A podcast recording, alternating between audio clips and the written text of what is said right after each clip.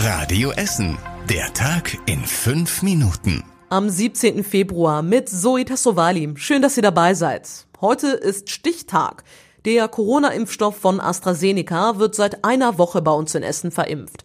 Als erstes wurden rund 2000 Mitarbeiter von mobilen Pflegediensten und auch Rettungssanitäter geimpft. Bei vielen gab es einige Nebenwirkungen. Tobias Stein hat mehr dazu. Die Impfbereitschaft bei den mobilen Pflegediensten war sehr hoch, sagt zumindest der leitende Impfarzt auf Radio Essen Nachfrage. Allerdings waren auch die Nebenwirkungen etwas stärker als bei den bisherigen Impfungen. Vermutlich, weil die Impflinge jünger sind, sagt der Arzt. Bei einigen Pflegediensten haben sich am Tag nach der Impfung mehrere Mitarbeiter mit Kopfschmerzen und Fieber krank gemeldet. Bei der zweiten Impfung sollen die Termine deshalb über mehrere Tage verteilt werden. Ab heute werden im Impfzentrum in Rüttenscheid die Essener Hausärzte gegen Corona geimpft. Um noch mal kurz beim Thema AstraZeneca zu bleiben, die Bundesregierung hat heute noch mal betont, dass Sorgen gegenüber dem AstraZeneca-Impfstoff unbegründet sind. Das Mittel sei sicher und wirksam, sagte Gesundheitsminister Spahn. Auch Ärzteverbände und Virologen warnen davor, den Impfstoff schlecht zu reden. Der Impfstoff von AstraZeneca hat nach bisherigen Studien eine geringere Wirksamkeit als die beiden anderen in Deutschland zugelassenen Vakzine. Tausende Menschen bei uns in Essen bekommen in den nächsten Tagen kostenlose FFP2-Masken. Die Stadt hat mehr als 250.000 dieser Masken. Sie werden nun unter anderem von AWO und Caritas an Menschen verteilt, die sie sich sonst nur schwer leisten können. Vom Land kommen dann noch weitere Masken, die gehen dann an Kunden der Tafel und Obdachlose. Und die Ruhrbahn verschickt kostenlose FFP2-Masken an ihre Abokunden.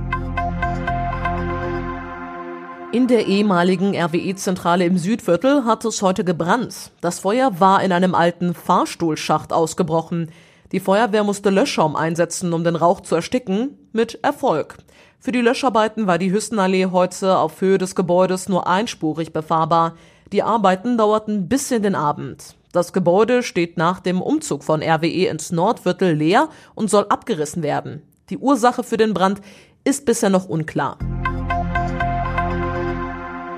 Nach dem tödlichen Lkw-Unfall auf der Bottropper Straße will die Polizei herausfinden, wie es dazu kommen konnte. Der Unfall soll deshalb nochmal rekonstruiert werden. Eine Frau war gestern von einem Lkw tödlich erfasst worden. Am Freitag wird die Kreuzung Alte Bottropper Straße und Bottropper Straße deshalb morgens im Berufsverkehr für eine Stunde gesperrt. Grund dafür ist, dass auch der Unfall um diese Uhrzeit war. Die Rekonstruktion soll möglichst unter ähnlichen Bedingungen stattfinden. Man möchte unter anderem schauen, wie die Licht- und Witterungsverhältnisse an dieser Stelle zu dieser Uhrzeit sind. Wenn jemand von euch noch auf Briefe wartet, die Post will die übrigen Briefe bei uns in der Stadt jetzt schnell zustellen. Wir arbeiten einen Haufen liegen gebliebener Briefe ab, heißt es auf Radio Essen Nachfrage. Die meisten Briefe bei uns in der Stadt werden ja per Fahrrad zugestellt. Die Postboten sind aber bei Schnee und Eis mit den Fahrrädern nicht durchgekommen. Deshalb wurden die Briefe zu Fuß gebracht. Das hat deutlich länger gedauert als sonst. In Bredeney wurden zum Beispiel auch Allradfahrzeuge eingesetzt, um den Bredeneyer Berg hochzukommen. Die Post will den Rückstand im Laufe der Woche aufarbeiten.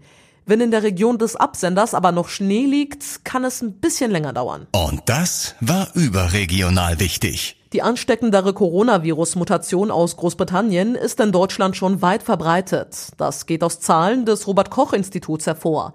Demnach stieg der Anteil dieser Mutation innerhalb von zwei Wochen von knapp sechs auf mehr als 22 Prozent. Die Deutschen sind immer häufiger und immer länger im Internet unterwegs. Das geht aus einer Studie der Techniker Krankenkasse hervor. 60 Prozent der Internetnutzer verbringen täglich zwischen einer und fünf Stunden im Netz. Laut der Studie nutzen in der Corona-Pandemie viele Menschen digitale Medien deutlich häufiger. Und zum Schluss der Blick aufs Wetter. In der Nacht ist es locker bis dichter bewölkt, es bleibt immerhin trocken und kühlt nur ganz leicht ab auf 8 Grad.